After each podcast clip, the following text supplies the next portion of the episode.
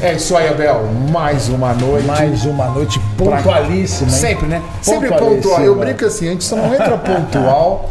Vocês nos perdoem. A gente só não entra pontual gente... quando tem problema técnica, brincadeira. O pessoal aí trabalha com tanto afinco que a gente não pode nunca queixar. Aliás, era né? bom, é bom a gente já começar Agradecer, agradecendo né? a técnica, né? Técnicos, esses meninos realmente são muito obrigado, campeões. Viu? Obrigado por tudo, viu? Pessoal, boa noite. É sempre uma alegria tê-los conosco aqui no nosso Pod Plus o nosso podcast de saúde e bem-estar, todas as terças-feiras, sempre ao vivo, às 20 horas, no nosso canal no YouTube, né, Abel? Mais uma vez.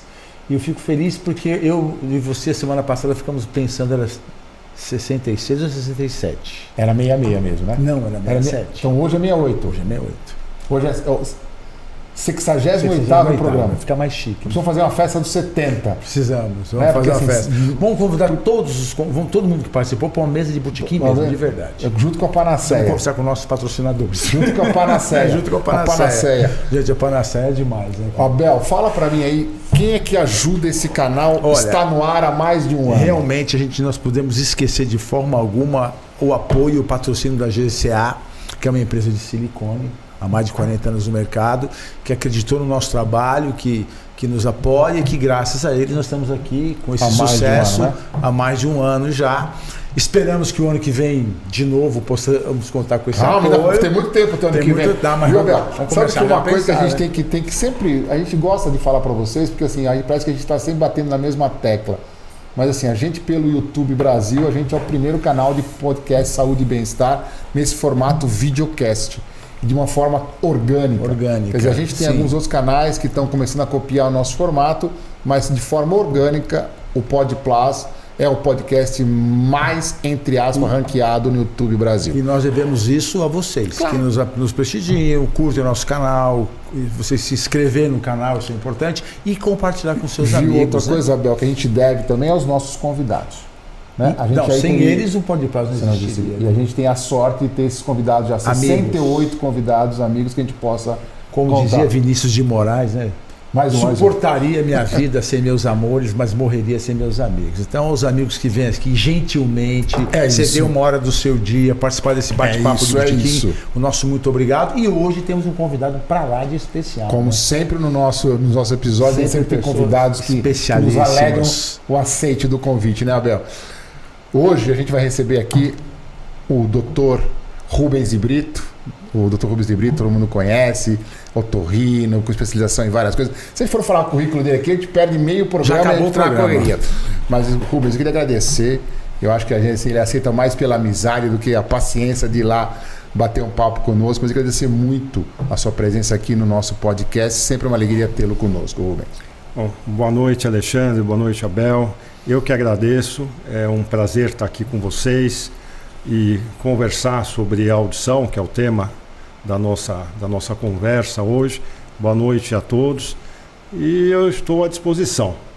E parabéns pelo programa de vocês, pelo sucesso de vocês. Realmente é o único podcast que é realmente reconhecido e semanalmente nós recebemos informações uh, e todos comentam. Parabéns. Muito bom.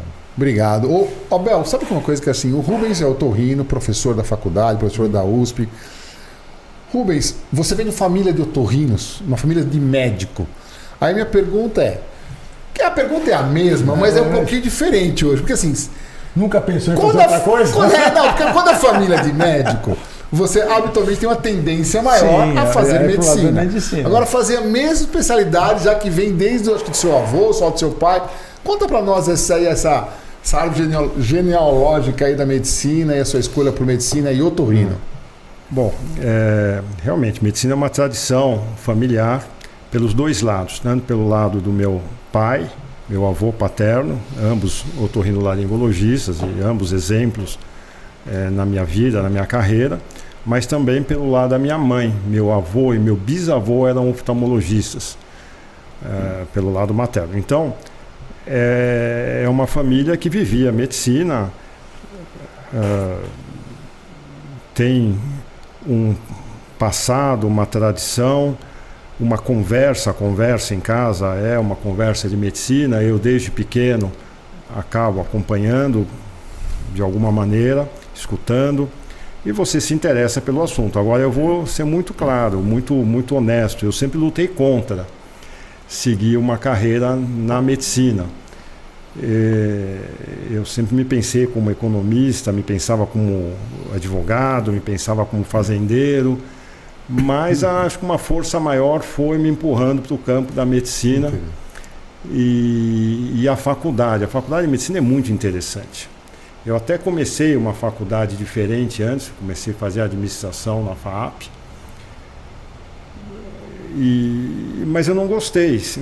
Na, na, no mesmo ano eu entrei em medicina e na FAP, eu fazia à noite administração na FAP, mas eu achava aquilo lá um pouco insosso na realidade. Não era estimulante. E a faculdade de medicina já no primeiro ano é muito estimulante. Você é tem anatomia, então você tem uma coisa completamente diferente, entra num laboratório de anatomia, começa a ver aquelas peças. Você tem os alunos são bastante diversificados, diversos. Você tem pessoas de, de múltiplos locais do país. Não? Ah, então, eu acredito que no início que eu estava na dúvida, eu acabei seguindo a medicina pela pelo interesse na faculdade. A faculdade eu achava que era muito interessante, era mais abrangente e estimulava mais o estudo. Do sabe, que sabe, a gente tem, a gente tem muito aluno que acompanha o nosso canal. Né? A gente tem muito aluno. E assim, tem várias pessoas que acompanham também, é claro. Mas realmente, para quem ainda né, vai fazer medicina ou está fazendo medicina, a faculdade de medicina, né? Como diria os mais jovens, a vibe é muito a interessante. É... Porque você convive, né? Você vive, você entra sete horas da manhã, sai às seis da tarde, todos os dias. Era assim, né? Agora não está mais é, assim. com essa história de você ter aula EAD? EAD? Não pode ser. É, não, é, não é como era no nosso tempo. Não, eu, eu ouvi falar que tem uma faculdade de medicina que agora você forma por EAD. EAD, não, à distância. É, então, mas aí você vai, só vai atender por telemedicina, né? Só, só vai fazer consulta via. Só. Mas, Rubens, que interessante eu, assim, na sua época, que é semelhante à nossa, né, antigamente se forma médico mais ou menos na mesma época, nós somos contemporâneos de, de medicina, ser médico ainda era um grande, era um grande elan, já estava perdendo. Eu imagino que ser médico, quando foi seu bisavô foi médico, era ser ah. médico de uma forma totalmente diferente do que foi na sua época, na nossa época. Mas hoje, a sensação que eu tenho é que mudou muito. Né? Então, assim, eu não sei se aquela, aquele, aquele elan, aquela, sabe, aquela coisa da medicina se perdeu nessa geração nova. O que, que você acha isso? Até em relação aos seus filhos, aos seus né, filhos de, de, de amigos mais jovens. O que, que você está olhando? É. Como é que está essa. É, Alexandre, é, não perdeu, mas deve perder. Né? A gente vai. Está, nós estamos falando da geração que está cursando medicina agora, uma geração muito diferente porque, como o Abel disse, se multiplicaram as faculdades. Então, se multiplicar de uma maneira desordenada, de uma maneira absolutamente política, não, não, ninguém consegue compreender o motivo disto. O motivo não é pelo bem do país, nem é pelo bem dos pacientes, nem é pelo Com bem certeza. dos mais humildes. É simplesmente um motivo, talvez financeiro. Sim. Eu não consigo imaginar. Né? Mas você tem na grande parte dessas faculdades, uma ausência total da formação, da educação, da possibilidade de educar, de formar um médico por falta do professor. Sim. Não é nem da estrutura. Algumas até se esforçam em ter uma estrutura, mas não tem o professor. Não existem professores. Para povoar 350 faculdades de medicina. Não Exatamente. Tem, não tem, é impossível. Né? Professor e, de qualidade. De né? qualidade. Ah, por isso tu não vira PBL, né? Para quem está na sua PBL, tu não vira PBL, né? Porque você não tem professor mais de histologia, não. de anatomia, você tem aí vira PBL, porque aí você consegue então, colocar. Fala, fala. Sim, quebrar mas você explica o que é PBL para quem está assistindo. PBL, você não tem mais. A... Nós fizemos, ou a maioria das, das escolas médicas até, sei lá, quanto, ano 2000, um pouquinho antes disso, era o tal do currículo clássico, né? Que tinha Sim. histologia, anatomia, bioquímica, biofísica, está, bom, que é tudo isso. Ou seja, todas as especialidades básicas Faziam e todas as especialidades da, da clínica médica. Tem professor de cardiologia, professor de neurologia, professor. Hoje, para você povoar as faculdades de medicina com todas essas especialidades, tanto na área básica quanto na área médica geral, você não tem. não tem. Então você coloca um médico, que pode ser qualquer área, e ele discute casos clínicos. Você já vai discutindo só problemas. É, é aprendizado baseado em problemas. É um resumo rápido, mas é mais fácil de você ter professores não tão especializados. É isso, né, Rubens? Mais é, você menos. não tem a formação básica. básica. Você não tem a formação básica. E isso estamos falando das faculdades que têm alguma estrutura, porque existe uma série de faculdades que nem isto tem direito, que acaba, como o Abel falou, fazendo à distância, ou fazendo por, não tem nem por apostilas. Não nem sabe uma faculdade de medicina, existe para a escola. Não é vergonha, não é vergonha. Ô Rubens, agora vamos dar um salto agora. Na otorrino, assim, claro, nessa, nessa sua toda história familiar de otorrino, ninguém fazia parte de audição, de otologia, ou alguém já tinha essa área também, ou você que foi desbravador Não. nessa área? A otorrinolaringologia ela passou por algumas fases históricas. Né? A especialidade ela é uma especialidade antiga, né, no século como especialidade, século XIX, século, começo do século XX já existia a especialidade formada e foi uma especialidade desenvolvida para tratamento de infecções do, do trato, trato respiratório superior. Então, se você pegar as cirurgias, ela é uma especialidade muito cirúrgica e procedimentos cirúrgicos, todos clássicos, são procedimentos feitos, imaginados para o tratamento de infecções. Então, as amidalectomias, as adenoidectomias, as sinusectomias, as mastoidectomias, que são bastante antigas tecnicamente, tá. com escopo de martelo. Certo? Então, era uma especialidade puramente infecciosa. Depois, ela deu um pequeno salto, mas foi um salto quebrado, principalmente aqui no país, ah, quando ela expandiu para, para a questão oncológica. Porque em, em, alguns países a especialidade não se dividiu, mas aqui no Brasil sim, ela se dividiu muito precoce, quando se criou fora da otorrino a cirurgia de cabeça e pescoço, dentro dos departamentos de cirurgia. Então a otorrinolaringologia ela perdeu logo no seu início historicamente no Brasil a cirurgia de cabeça e pescoço. Em alguns serviços, hoje está sendo novamente composto uhum. e a formação uma formação conjunta. Mas em países outros é ah, não são de... todos os países que separaram isso. Não, né? a minoria dos países. A, a minoria dos países separou a cirurgia de cabeça A maioria você tem a formação de otorrino, é, de otorrino que faz cirurgia. E depois você tem, nos últimos anos, o, o residente acaba se especializando, especializando tá. e vai fazer um, um fellow ou alguma coisa numa das áreas. Mas a otorrinolaringologia e a cirurgia de cabeça e pescoço é um, são uma especialidade só. Então aqui quebrou logo no início do século XX a cirurgia de cabeça e pescoço partindo para um caminho solo e a otorrinolaringologia permanecendo com as doenças infecciosas principalmente. Aí, na meados do século XX, houve a grande, vamos dizer, um, um outro grande salto, talvez o salto de. Maior impacto, sei lá. É, de, de, de, de, finesse, tá. vamos dizer assim. Que foi a restauração auditiva numa doença específica que chamava otospongiose. Ou Oto... seja, o espongiose. Era a perda auditiva por uma fixação do estribo. E foi a primeira cirurgia micro, realmente micro, fina. Você saía de uma especialidade que fazia cirurgias infecciosas com sangue, escopo. Coisa mais grosseira, grosseira, é. né? Para uma cirurgia de microscópio.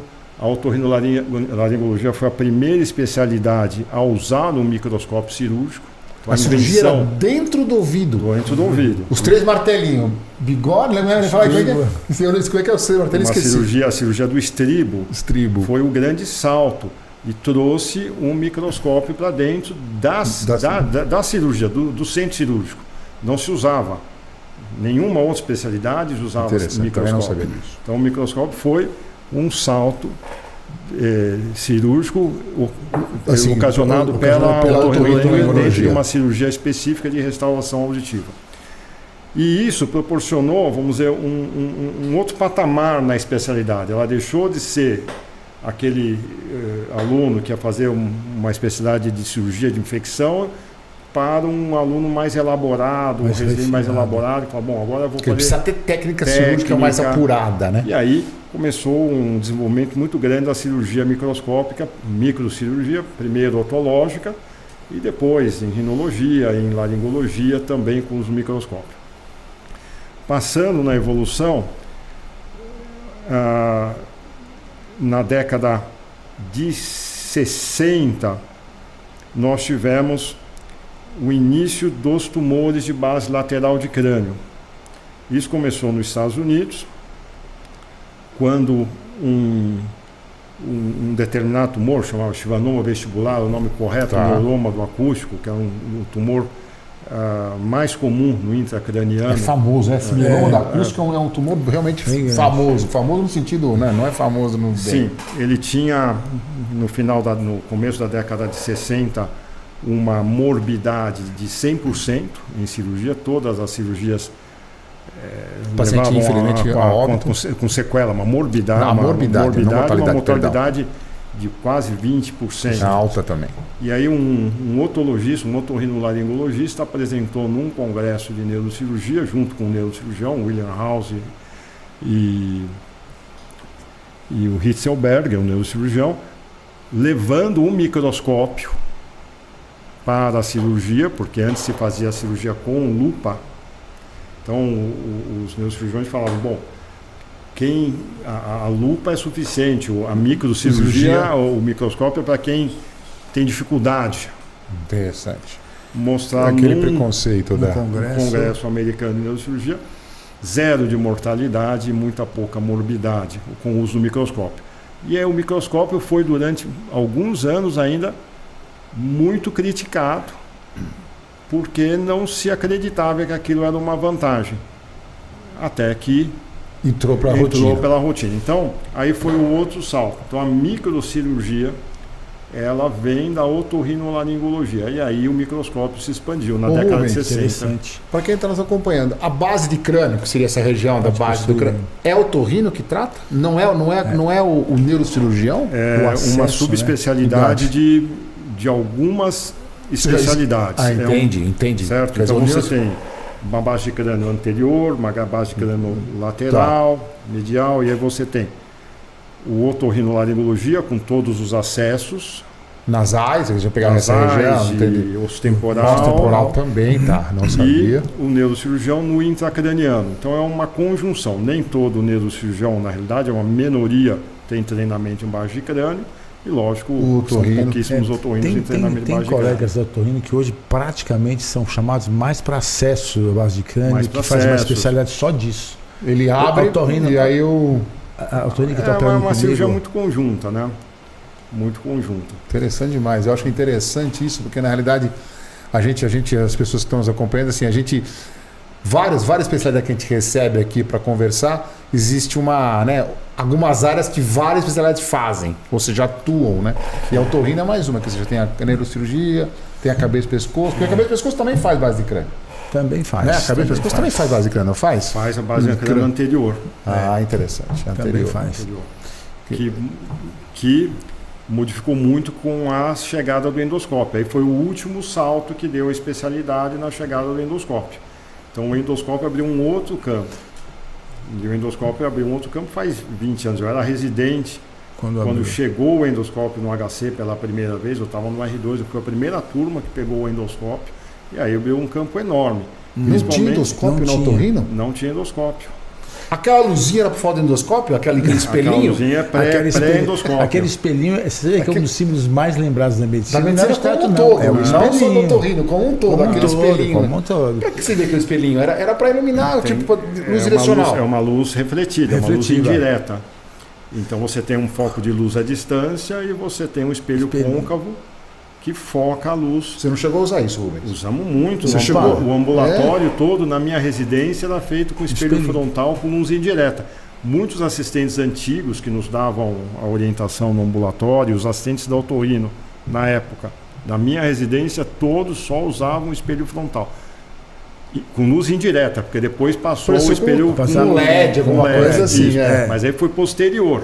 Que interessante. Foi posterior. Eu ainda vi assistentes mais antigos, né, porque já eram mais, mais idosos, operando o septo com, com, com luz, luz indireta. que interessante. Que quando você coloca o espéculo, o espéculo é um aparelhinho é, que abre o nariz não. assim. Aí aquela luzinha você que, tinha que mirar você coloca. Que interessante, é. eu não sabia que ele era. Então, então é, é, muito recente curto, é isso. é muito curto. Exatamente, é muito, muito recente. o, Rubens, é, é, a, a, o robô tem espaço no otorrino não? O robô tem pouco espaço no otorrino porque nós, nós, nós temos cavidades muito pequenas. Na realidade, a, a boca, faringe, etc., é uma cavidade aberta já. Você trabalha, Sim. você não há necessidade. Embora o robô, na época de desenvolvimento do Da Vinci, ele tenha sido desenvolvido com cadáveres, com peças em faringe, porque era mais fácil. De... Interessante. Então ele tem todas as peças e tem é, colegas que usam o robô para determinadas situações, principalmente em cabeça e pescoço, algumas situações de dissecção de faringe, onde você precisa de uma precisão maior. Mas não é de uso comum e não é não muda como não muda, muda um como... abdômen, tórax, etc, próstata. Não? Tem algum, algumas pesquisas em robô para implante coclear, que a gente vai falar mais tarde, ou seja, fazer um, furo no osso direto ao ponto. Mas é o mesmo robô, Rubens, é o Da Vinci, é o é mesmo robô. São robôs diferentes. Ah, são robôs, são robôs diferentes. diferentes. Porque o Da Vinci é um monstro, né? Fiquei imaginando aqui são no robôs você... diferentes, não. Tá. Não, são robôs diferentes.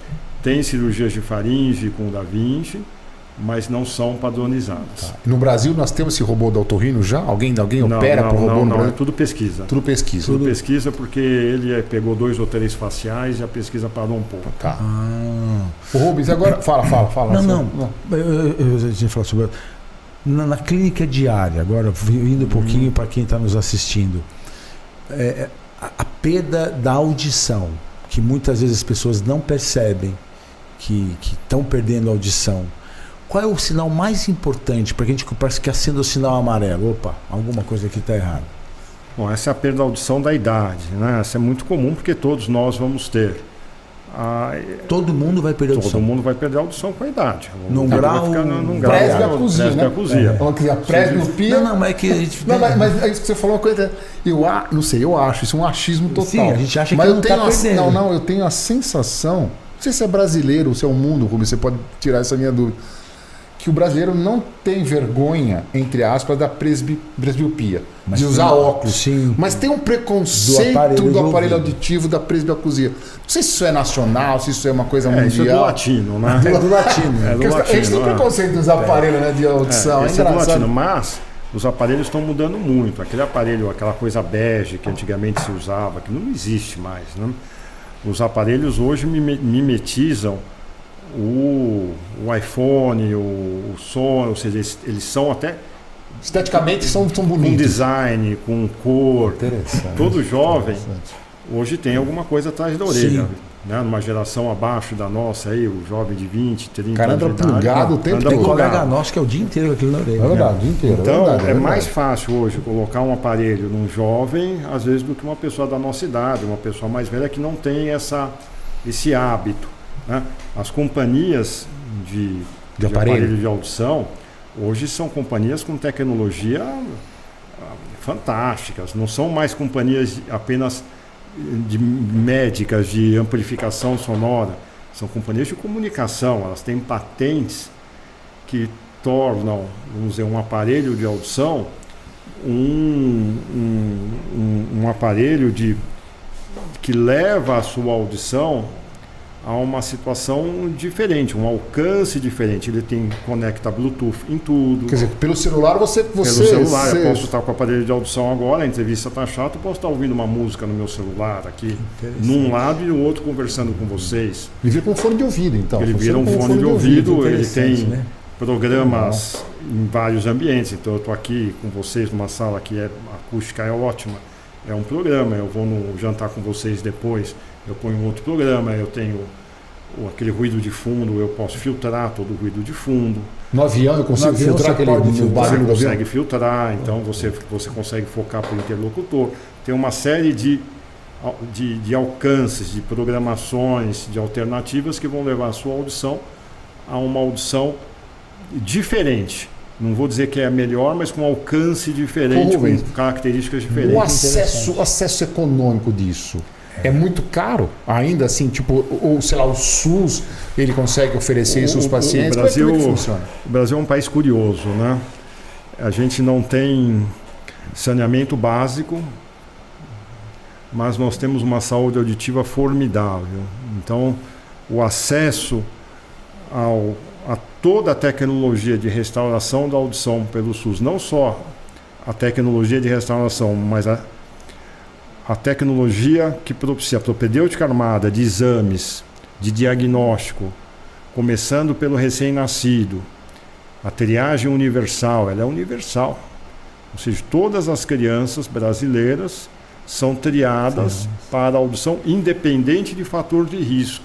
Isso é uma coisa muito incomum no mundo. No, no, mundo você teria, em diversos países, inclusive países de primeiro mundo, crianças que, que tenham algum tipo de fator predisponente. Aí sim pareceria para essa triagem, né? No Brasil não, nós temos a triagem universal, que é mundo. é muito bem realizada. Essa, se a criança não passar nessa triagem universal, o caminho ele está traçado, é muito bem estruturado pelo SUS em todos os estados. Que loucura. Que bom. E a intervenção também é muito bem estruturada. Então, a saúde auditiva, você aparelhar uma criança precoce e se essa criança aparelhada, não, o aparelho não for suficiente, não der uma audição útil, encaminhar para um centro de implante coclear, uma restauração artificial, isso tudo é muito bem estruturado pelo SUS e, e, funciona muito bem a ponto de não ter fila. Puxa, que interessante. A ponto de você não ter fila. É caro, né? Tudo isso é muito caro. Muito caro. Tudo isso é muito caro. Não sabia dessa. Isso é, isso é, isso Nossa, é um né? Não sei, eu sei quem é o responsável por realmente, isso. O Rubens é, deve ser um dos responsáveis, porque o Rubens cuida não. disso aí há muito tempo. O ministro responsável pela saúde aditiva foi o ministro José Serra, na época, como ministro da, Interessante, da, da saúde. Né? Então, e não tem... era médico, né? Que o Serra sumiu, né? O Serra, você sumiu, né? Eu não vejo mais o Serra em lugar nenhum, né? Ele desapareceu, ele aparecia de vez em quando nas, nas campanhas.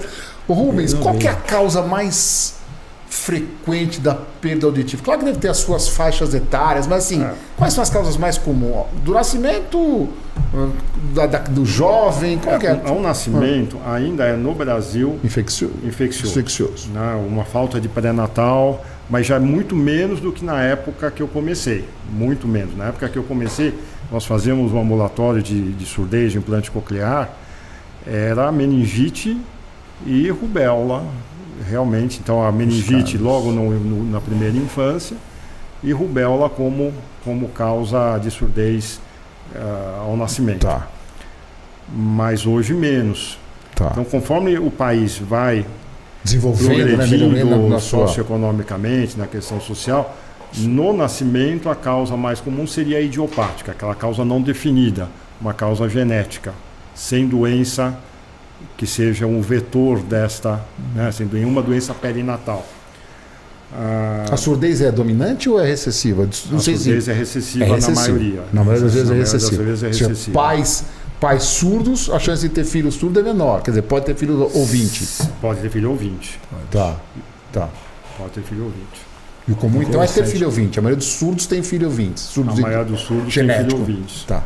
E, e, e, qual, e, quando você recomenda que uma pessoa na nossa idade comece a se pensar em fazer preventivamente exames para observar a audição, a evolução dessa perda? Tipo audiometria. Tipo audiometria. Isso, é muito, isso é muito individual. Não? Se você não tem nenhuma queixa, nós estamos aqui na faixa entre 50 e 60 anos, se você não tem nenhum, nenhum desconforto social, social né? Ou for, for trabalho, é, você né? não precisa procurar alguém. Ah, não existe uma idade diferente que, que você, da criança onde existe a idade. Existe a triagem, depois na idade pré-escolar de alfabetização, Outra a escola vez. pede uma audiometria formal. Então a criança tem essas duas fases, nascimento e depois idade de pré-alfabetização. A nós não. Agora, o que é mais importante, Abel, é que o indivíduo ele não percebe que ele está ficando sem audição. Os outros percebem, ele não. É diferente da visão. A visão, na, na é, começa, o braço você começa, a crescer o braço, é. isso. E você percebe, fala, poxa, não estou conseguindo não ler aqui meu livro, né? E começa a comprar um, um, livro, um óculos na banca de jornal, e aí fala, bom, não adianta comprar o da banca, deixa eu procurar um oftalmologista. Mas você percebe, é muito claro, você percebe que se você não, não consegue. A audição não, ela é muito lenta na presbiacusia e você vai se adaptando. Você vai se adaptando porque na comunicação você tem outras pistas para compreender o que aquela pessoa está dizendo, o seu interlocutor está dizendo. Então você tem a expressão facial, Gesto, você tem a né? leitura labial, você tem é, parte das palavras, você tem o sentido, o contexto todo do assunto.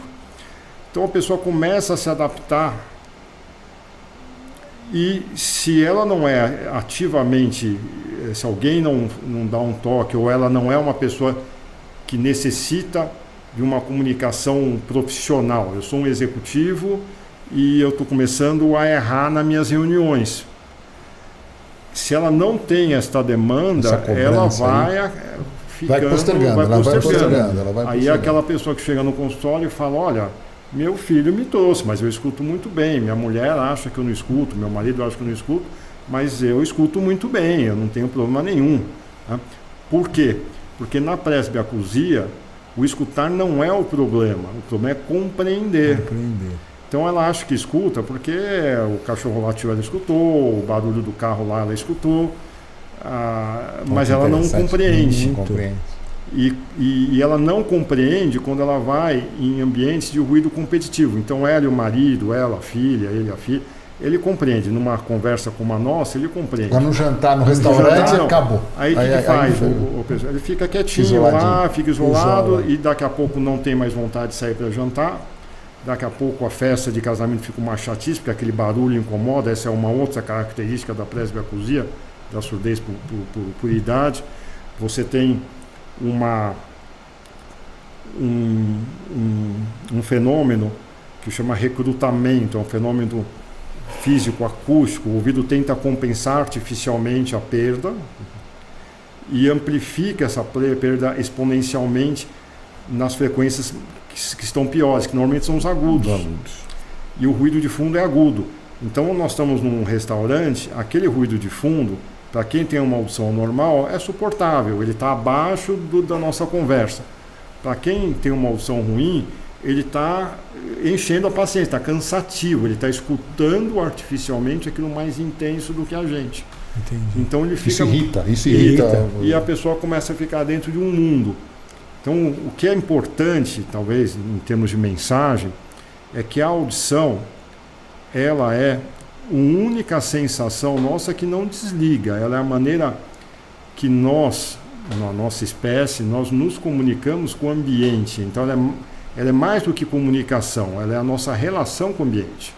Então eu escuto uma porta bater, o vento, eu escuto a chuva, eu escuto que pode ter alguém entrando em casa, pode um, não tá vendo, né? O bebê chorando. Ela não desliga nem à noite. As informações que entram no nosso cérebro pela audição, elas são contínuas, essa relação com o ambiente.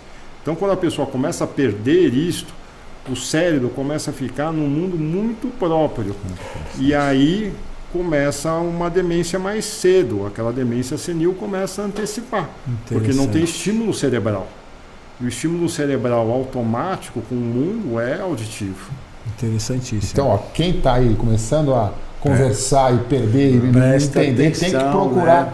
Ô Rubens, voltando um pouquinho ali das perdas auditivas nas faixas etárias.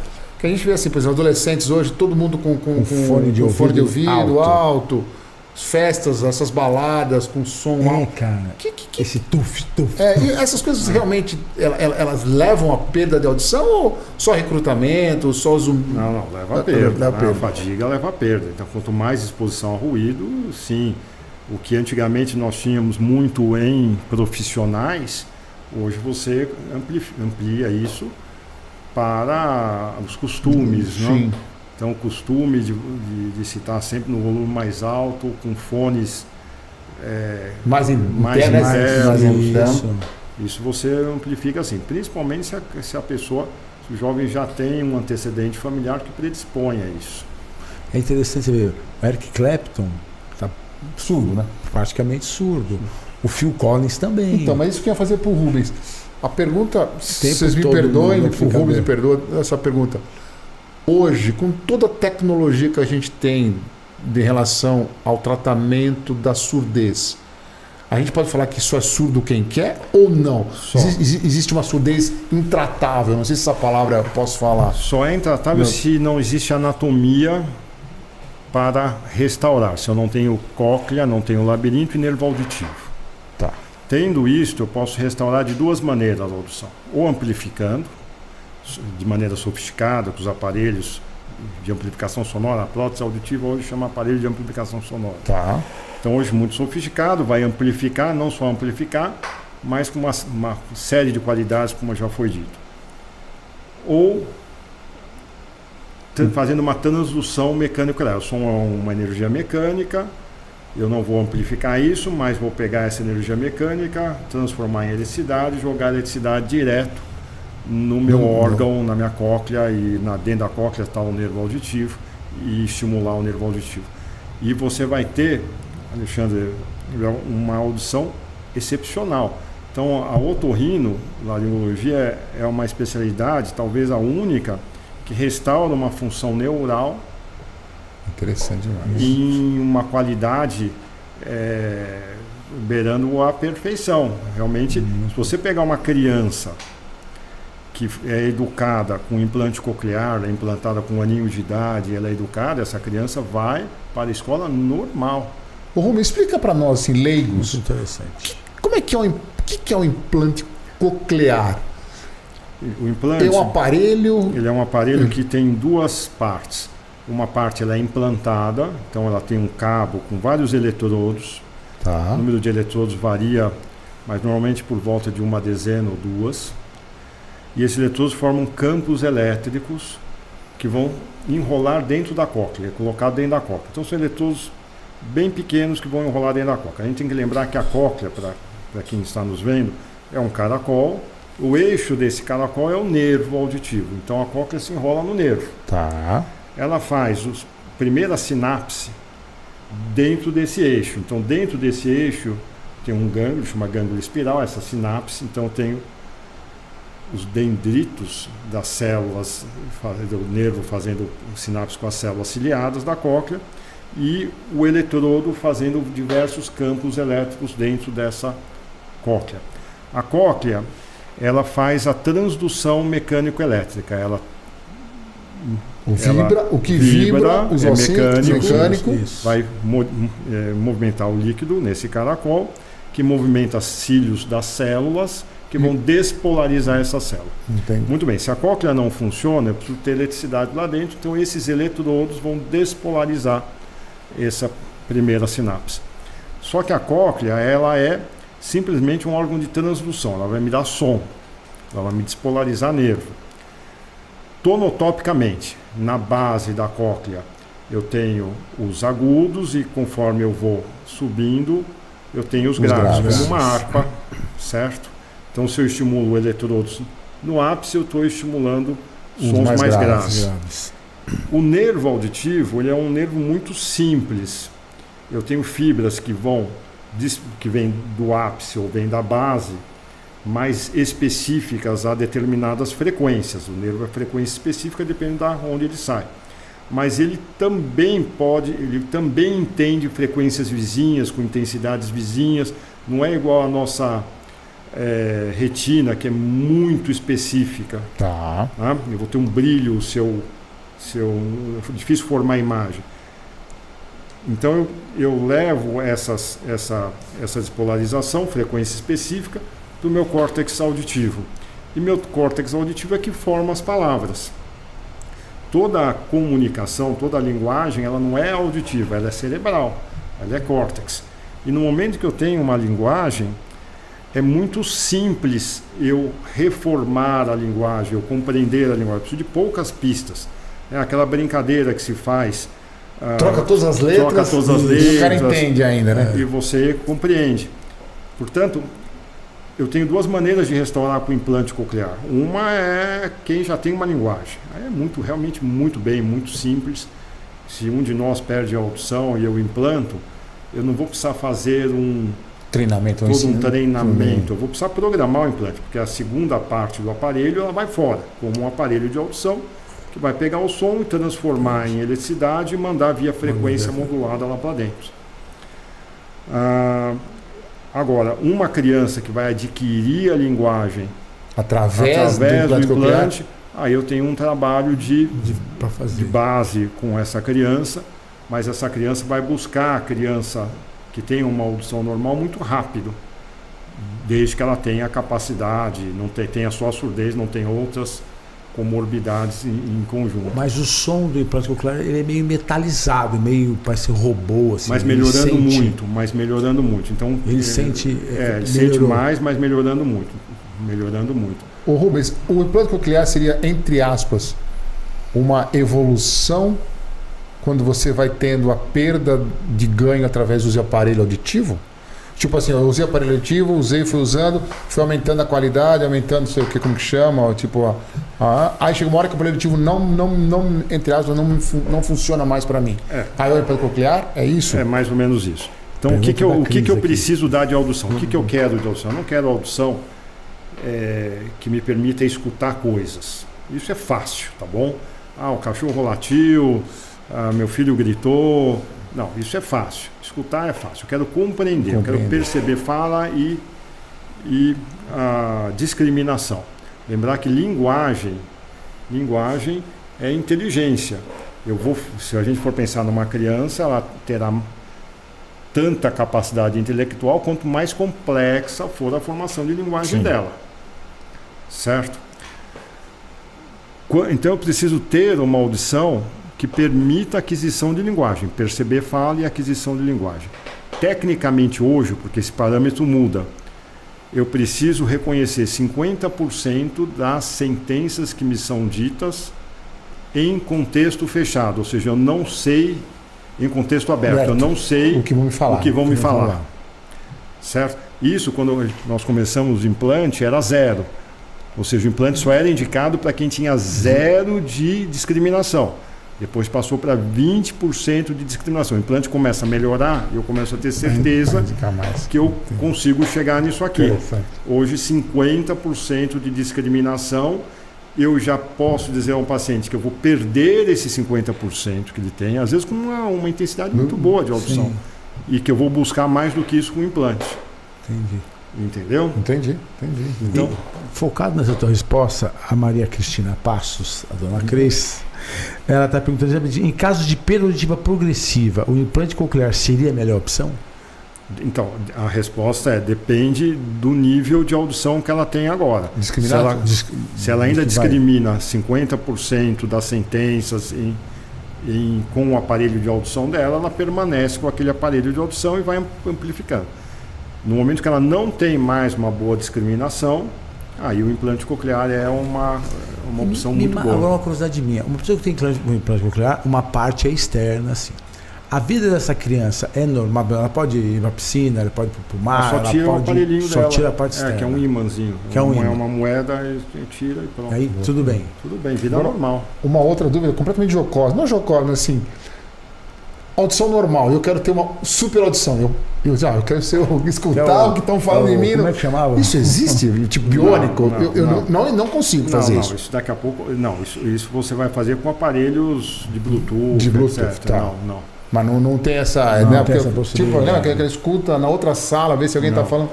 E tem outro, outro ouvinte nosso aqui, o, o Júlio Dias, está perguntando para você, Rubens: fones de ouvido que já têm o preparo para não prejudicar a audição ajudariam a, a, prevenir essa perda progressiva? Não, preparo de não prejudicar a audição é não escutar em alta intensidade, aí qualquer fone. Qualquer fone. Ouviu, né, Júlio? Não escutar em Acho alta intensidade. Acho que não tem nenhum. Ele, ele quis falar que assim, é. que, tipo, Existe... quando, quando, quando, chega num decibel, não sei o que, que ele considera, ele já corta o som. Não, não tem isso não ainda, eu acho que não, não tem, né? Não, não, sei, eu não conheço. Não, não tem. O que seria uma profilaxia a, a, assim, a evitar as perdas auditivas? Sei lá, tipo, é não escutar realmente som alto, não usar fone de ouvido alto, Quer dizer, isso, isso não tem muito mais coisa, né, não, Rubens? É você evitar a fadiga auditiva, a lesão das células ciliadas, e você tem isso principalmente nos sons súbitos, muito intensos, como rojão, distorções. Por exemplo, uma das coisas que mais uh, dá em acidente uhum. doméstico é aquele interfone de portaria. Você pega o interfone, e um distorce é. aquilo lá. Vira e mexe atendo alguém com uma, uma, perda. uma perda por causa daquilo. Ah, outro dia um, um, irmão de um colega nosso, que vocês conhecem bem, estava atendendo um telefone, falando no telefone, esqueceu o alarme ligado do celular. Hum. tocou quando ele estava falando no telefone. Ele teve uma surdez naquele momento por trauma acústico súbito. Aquilo é mais importante é, do que um, uma fadiga. E habitualmente vai com zumbido, né? Quando você tem essa perda ou não? Toda perda de, de audição é, leva um zumbido Já... acoplado.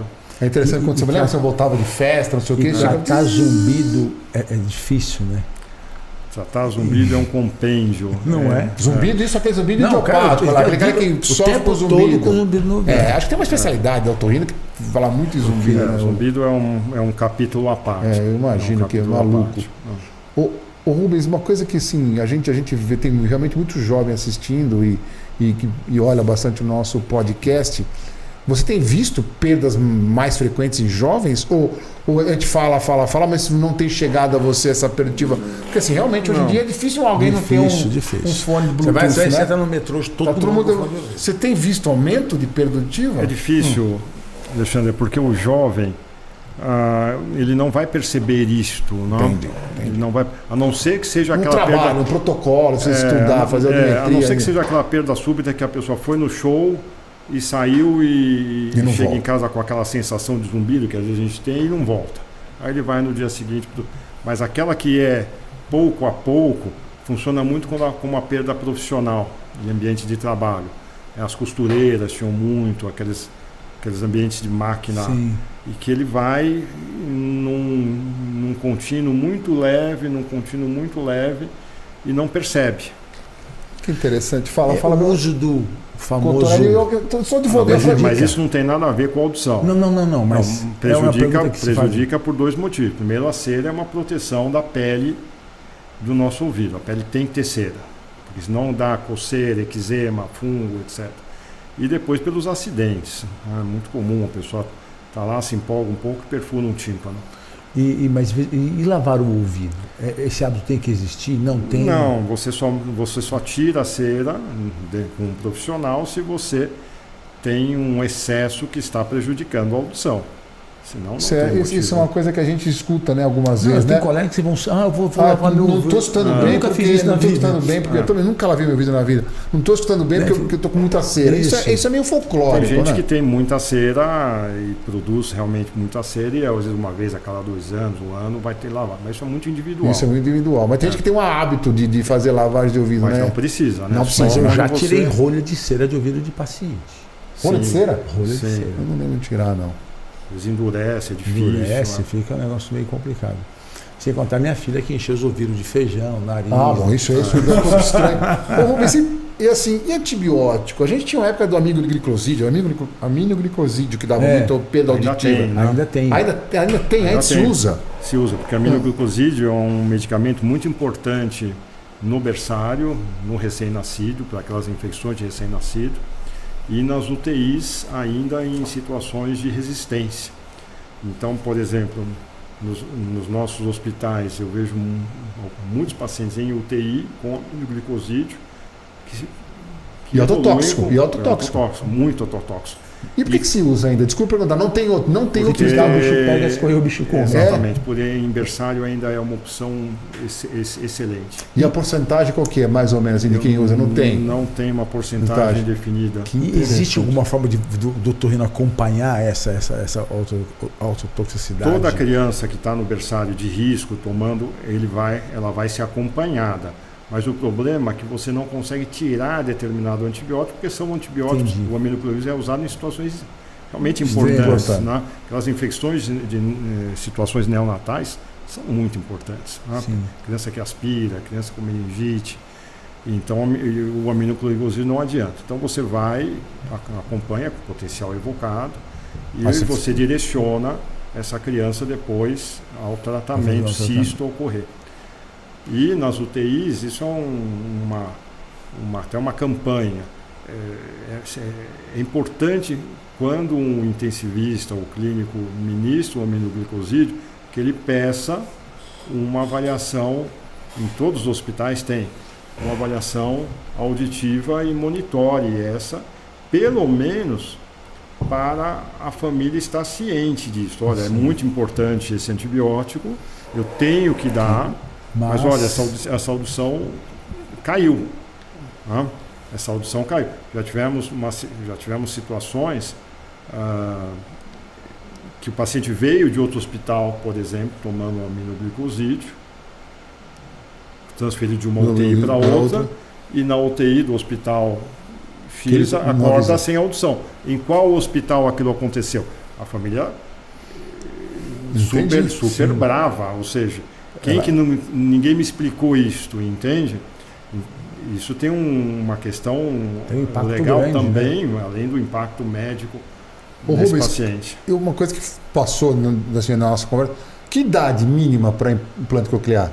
Qual a idade mínima que você coloca assim, no recém-nascido e quanto, quanto tempo de vida?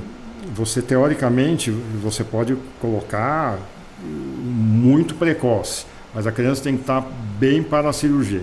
Tá. Então, a gente tem aí os 10 quilos com uma idade onde a anestesia ela já é mais tranquila. Mais assim. tranquila. Tá. Isso vai ser em torno dos 10 né? meses. 10, 10, 10, 10 meses, 10 quilos. 10 meses, 10, 12 meses. O, mas eu quero fazer. E o máximo? Uma... Não, eu vou, não, não, mas, olha, não, Quem é que está perguntando? É, é, o seguinte: olha, olha o que é interação de pessoas que, que têm o coração ligado. Olha a pergunta da Cris.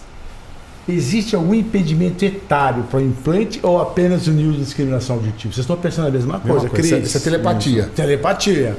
Não, Mas, isso não existe, né? É... Posso colocar aos 70 é, anos? Posso... Não, muito mais do que ah. isso. Você não. Acho que a, talvez a, a, pior. Qual foi a sua da... paciente mais assim, com maior idade? 86. 86. 86. É. Você não pode é, tirar de um idoso a uma chance, vai entre aspas. Ah, claro, a qualidade de vida que ele terá, não importa se um, dois ou dez anos, ninguém sabe. Não? A cirurgia é uma cirurgia. A palavra, uma palavra não é delicada com certeza, mas assim, é uma cirurgia arriscada de, não, de, de complicações não, não, graves cirúrgicas? Uma assim, cirurgia muito bem estruturada hoje, muito acessível em vários centros se faz. Qual tempo cirúrgico, mais ou menos, bilateral? Ah, depende. Né? Mas mais ou menos. Uma... Normalmente, uma cirurgia de implante se faz em uma hora e meia, como nós fazemos muito, toda muito, semana, muito. 40 minutos, uma tá. hora. Cada lado. Cada é, lado. 40 minutos é sempre bilateral lado. ou põe um lado só? Na criança, nós, a tendência é sempre bilateral. A criança que se faz muito cedo bilateral. Tá. No adulto, pode fazer um lado, depois o outro. Okay. Até ele gosta de experimentar, fala, deixa eu experimentar para ver como é que funciona. E se colocar só de um lado? Não, não funciona não, muito bem. Funciona bem também. Funciona muito bem. Essa foi uma discussão de 10 anos atrás, só se colocava de um lado, porque era suficiente para você se comunicar. Aí veio a discussão, será que vale a pena gastar o dobro do dinheiro para um paciente, não é melhor tratar vários tratar com vários, metade do preço. Porque eu lembro que no começo custava acho que 20 mil dólares o implante coclear. O implante coclear ainda custa mais ou menos isso aí. É, então, Rubens, hoje menos, né? Um hoje, hoje menos, 60, né? 70, 70, 80 mil reais. Ele, ele, é, ele é imantado, né? ou seja, é um imã, né? Assim, a parte da antena fora. que recebe, é, uma parte dentro da pele tem um imã, tá. porque vai receber a parte de fora que é um ímã, também. Tá. Então é, é transcutâneo. Você não precisa de um plug. No início do implante coclear era plug. Ah, era tra transcutâneo. Era percutâneo. Por isso que você, quando você tira, está liberado para tudo. Pra a pele está. A pele é tá, transcutâneo. É transcutâneo. A pele está íntegra. Então a, ah, a comunicação é frequência modulada, você tem dois ímãs que se. Achei que fosse o osso integrado, que você não. vê os plugzinhos. Você não, não vê. Não, não, não, não vê plug. Você... Não vê plug. E, e, e assim, o imã, ele é um imã forte ou se uma batida assim de leve você acaba ah, arrancando? Não, você faz isso aqui, arranca. Tanto que na criança ah, arranca, tem, tem uma cordinha aqui que é preso no cabelo, senão ah, ela vai correr. Ah, ah entendi. Tá? Não é um imã, não é um imã é. tão forte assim que é. você se fizer assim você acaba tirando. Acaba tirando. Se você e... tem imã muito forte, acaba estragando a pele. A pele. E existe alguma programação específica de implante para implante? Sabe, assim, se eu perder o meu, eu posso comprar só externo. Só, só externo. Não, você vai comprar só externo, porque o, o, o que nós implantamos teoricamente é para a vida toda, claro. Certo. A tecnologia vai mudando, mas é uma coisa que é programada para você usar há anos. Mas a unidade externa é igual ao iPhone, a cada 4, 5 anos a sua está defasada, vai ser o mais novo. Entendi. E aí você troca você isso. Pode trocar. E realmente as, as, as gerações fazem muita diferença. Que então você vai ter uma geração Quer mais dizer, nova. os eletrodos lá dentro estão ok e o receptor está ok. quando? Quanto tempo? Primeiro implante ah, em uso clínico, em uso clínico, não experimental, foi no começo da década de 70. Isso aonde, Rubens? Nos Estados Unidos. Estados Unidos. E no Brasil no quando? Brasil. No Brasil, na década de 80, o professor Mangabeira fez o primeiro implante, era professor titular da Escola Paulista. Depois, ah, o Orozimbo Costa começou com os multicanais, o Ricardo Bento do HC Sim. começou logo em seguida com um projeto de realização do implante nacional. Foi feito um projeto bem interessante no INCOR, com um implante realizado pelo INCOR, porque naquela época ainda não Vai, tinha as, as importações, aquela. aquela né?